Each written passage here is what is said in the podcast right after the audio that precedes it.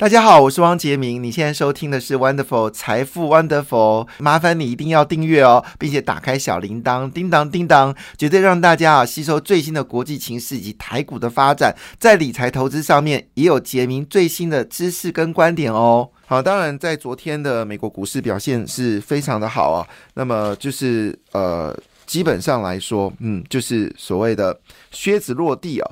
那到底发生什么事情呢？昨天的费半指数是上涨了三点一二个百分点，纳斯达克呢则上涨一点九个百分点，标准五百指数上涨一点二九个百分点啊，道琼工业指数呢也上涨零点七八个百分点。那么昨天中国股市呢各大指数全面收红啊，但是呃韩国股市也是呃，但是日本股市是修正了零点零三个百分点哦。所以最近日元的一个贬值呢，日本股市又开始恢复了上涨的动力哦，所以已经从最低的两万六千点，现在已经涨回。回到两万七千六百八十五点哦，当然我们知道，在呃去年的高点呢是三万点哦。所以离三万点呢，大概还有两千多点的一个方向哦。那随着日元走软呢，其实日本股市表现呢，已经有可能继续的走强的格局哦。那韩国股市昨天上涨零点五五个百分点，欧洲股市呢则呈现了涨跌互见的一个状况。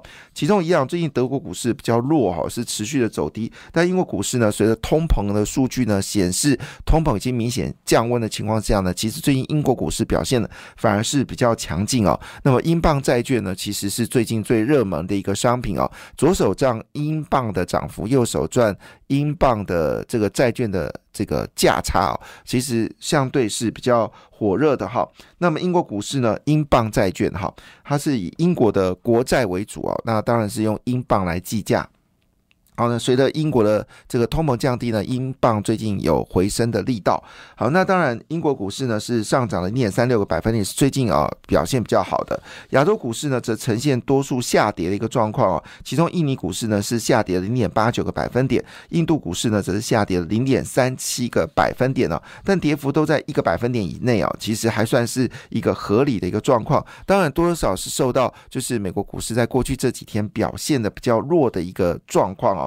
那么有一则消息哦，这可以稍微插播一下，这是印度的媒体啊，叫做 Mint 哈，Mint 哎薄荷哈，它引述了知情人士的报，知情人士的报道，红海跟台湾政府哈正在研拟一个合作伙伴关系，希望让红海。在印度呢，培训更多的人才，好，以满足半导体产业的需求。这也特别提到台湾政府哦。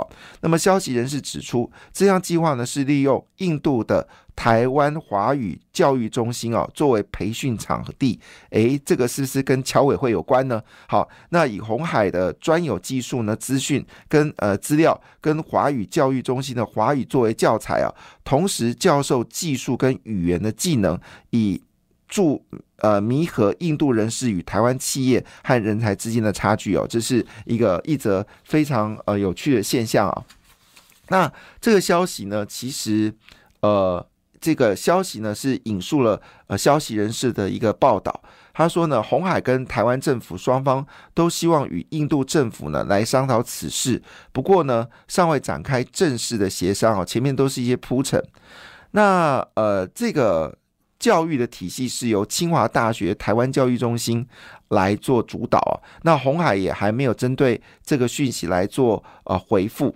那据了解，当然红海现在呢已经接受了苹果的要求哦，那么重压印度半导体市场。呃，不对，这两件事情，呃，苹果要求是做组装。那半导体市场是因为红海要发展电动车，所以要自己来寻求哦有关晶片的一个自己的主导性。所以呢，红海呢现在在印度呢其实已经有做十二寸的晶圆厂，预计在二零二四年以前就可以啊生产了。那整个投资金额是高达了两百亿美金啊。所以红海最近呢都在筹钱呢。红海自从刘永刘阳伟上任之后。呃，其实债务的增加速度非常的快哦，因为要跨足电动车，必须要做很多的一些投资的一个方式哦，在各国都要跨境来做投资，所以花了钱非常多。那这里面一定有学习的一个呃损失嘛，因为学习本来需要学习曲线。当然，玉龙有帮上很大的忙，但毕竟电动车是一个完全不同的领域，那当然你一定会有一些钱是会被花掉。所以负债率正在大幅的增加当中哦。当然，这里面如果电动车能够成功，就是红海的一个大转机。那如果电动车不成功，恐怕也是红海的灾难哦。但是不论怎么样呢，呃，红海的特色就是想办法取得当地的一个补助，或者是。跟当地的有钱人来做合作哈，所以这个金额是两百亿美金哦，是个不小的钱哦。那据了解呢，整个印度政府呢也提供了九十二亿美金的一个奖励计划，所以实际的支出呢是一百零八亿美金哦，一百零八亿美金。那当然有很大的部分呢是由呃这个印度的企业来做合作哈，所以呃现在。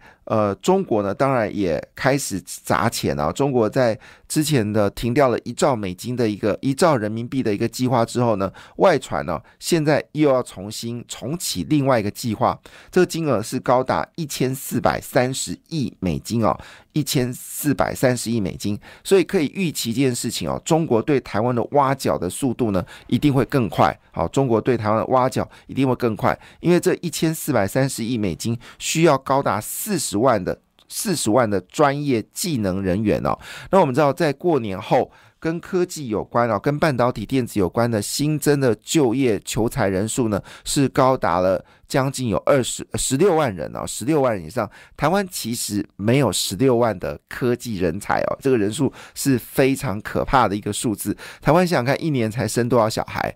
好，所以突然之间要需要十六万的科技人才啊，所以这个部分对台湾也是很伤脑筋。那如果台湾呢也要发展好，就是境外的半导体呢？好，那当然需要更多境外指的就是日本、欧洲、美国。印度，甚至包括越南跟马来西亚，那台湾当然需要更多的科技人才哦。这件事情恐怕在台湾已经成为一个非常大的一个讯息，就是说，到底台湾的大学教育或者是技职教育哈是怎么去发展哦？这个能不能够提供这个？这个人数的缺口，像那个台积电呢，现在已经甚至连高中都已经介入了，就是台积电为了要人才，从高中就开始找一些呃学生来做这个这个合作，那可能提供他大学的奖学金，然后。毕业之后直接到台积电来工作，但问题是台湾的电子产业，好整个 ICT，好就是我们说的资通讯产业，也不是只有台积电呐，我们还有很多的产业都需要大量的人口，所以也就是说，我们可以预期这件事情，台湾在科技人口的人数的需求量一定是远大于产出。这个问题，呃，我也不知道，这一个问题其实已经讲了。七八年哈，那也没有看到，就是一直缺，一直缺，一直缺。但是七八年到底有做什么改进呢？我也希望说，诶，我在媒体上面能看到政府能够说明一下这件事情。好在媒体上面来帮政府来做说明啊。但是呢。呃，但是我们可以知道，中国其实每次一听到他要砸钱哦，要来发展半导体的时候，我第一个念念头就是台湾可能要损失呃两三百人到千人哦，那么到中国去东替中国发展半导体哦，这是每一年都会发生的事情。那加上我们现在有大量人才必须要到国外，那这事情到底有多严重？如果红海也在印度啊，他已经要做第一个十二寸晶圆厂嘛？据了解是。以二八纳米为主，哈，以二八纳米为主。那如果这件事情成真，那会不会将来会设更多的这个晶圆厂呢？这也是大家所关心的一件事情。所以培育当地的人才变得很重要。那台湾能不能培育足够的人才，也变成是一个问题。这是一个很有趣的世界。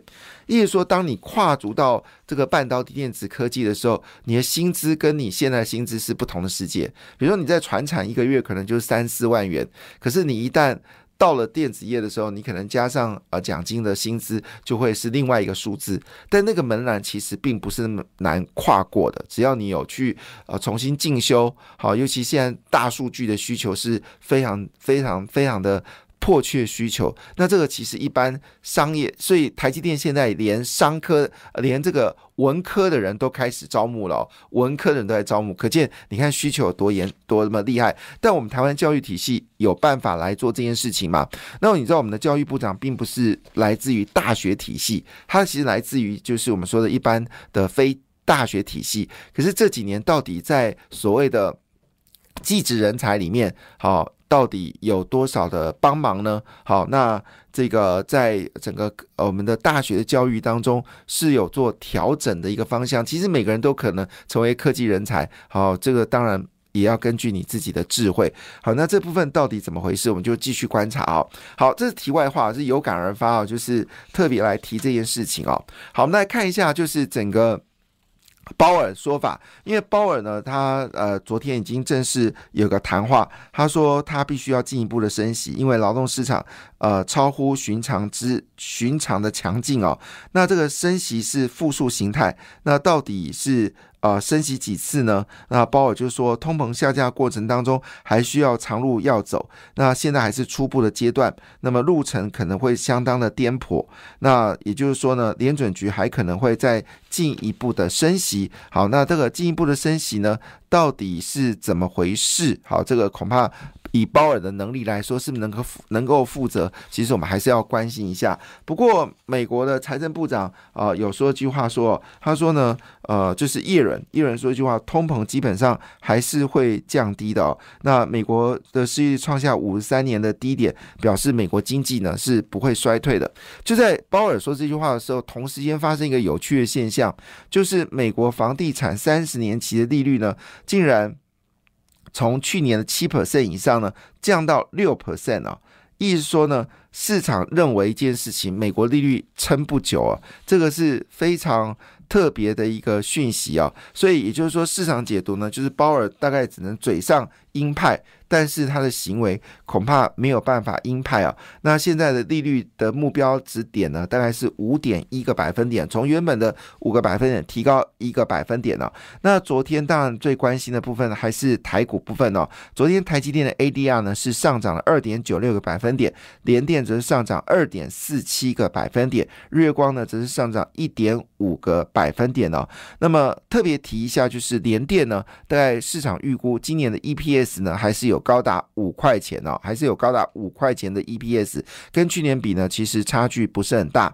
那那么比较特别的事情是呢，呃，昨天呢，Skyworks 啊，就是我们说跟手机相关的通讯的产业，呃，是呃，是我们说通讯的这个晶片哦。那昨天公布的财报呢，其实。与市场预期是相同的，前天公布了财报与市场预期相同啊，所以昨天晚上的股价呢是一口气飙升了十二点五三个百分点，似乎预告啊，就是消费电子似乎有机会回升哦。消费电子指的就是游戏跟这个手机哦，还有一些网通、资通讯的跟。只要有通讯设备的公司呢，都有些影响，所以 Skyworks 呢大涨十二点五三个百分点，对市场传来的是一个极为正面的消息啊，表示消费电子很可能有机会快速的回升哦。那当然，最近因为记忆体的股价持续的下跌，我们当然也关心到美光哦。那美光呢，昨天股价是大涨了三点五八个百分点哦，似乎这次美中贸易战呢。那么有彻底打击了，就是中国在记忆体的一个发展的能力哦，那似乎有机会改善了整个记忆体生产需求的一个供需不平衡，就供给大于需求。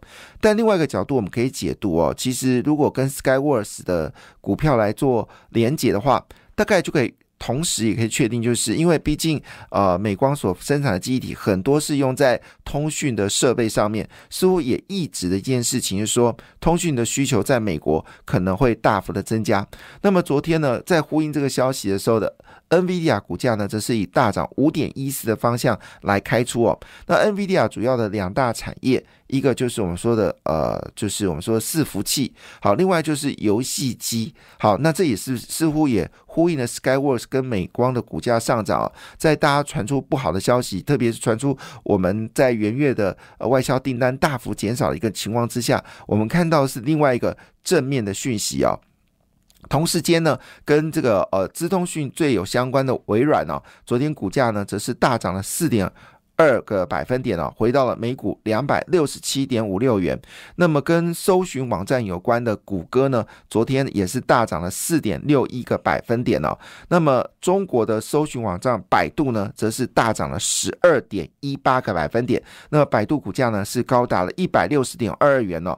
跟谷歌来看的话呢，这个。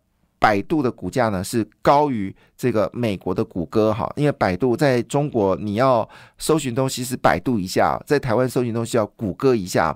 那么最近最热的话题呢，就是聊天机器人哦。那这部分大家对台股来说是不是有一些影响呢？也值得关注。那当然影响的部分是在软体的部分哦。那快速的扫描一下呢，就是整个在昨一月元月份呢所公布的财报来看呢，网通一样啊，是公布了惊人的财报。那不论是智邦、重疾、重磊跟展达，都比去年的年增率呢大幅的增加啊，跟我们的订单正好相反。而至于联勇呢，接到强订单哦，所以营运呢基本上属于高阶产品有在增加。另外就是。网体软呃制制裁权公司力旺公布的月增率是高达二点四八倍。感谢你的收听，也祝福你投资顺利，荷包一定要给它满满哦！请订阅杰明的 Podcast 跟 YouTube 频道财富 Wonderful。感谢，谢谢 Lola。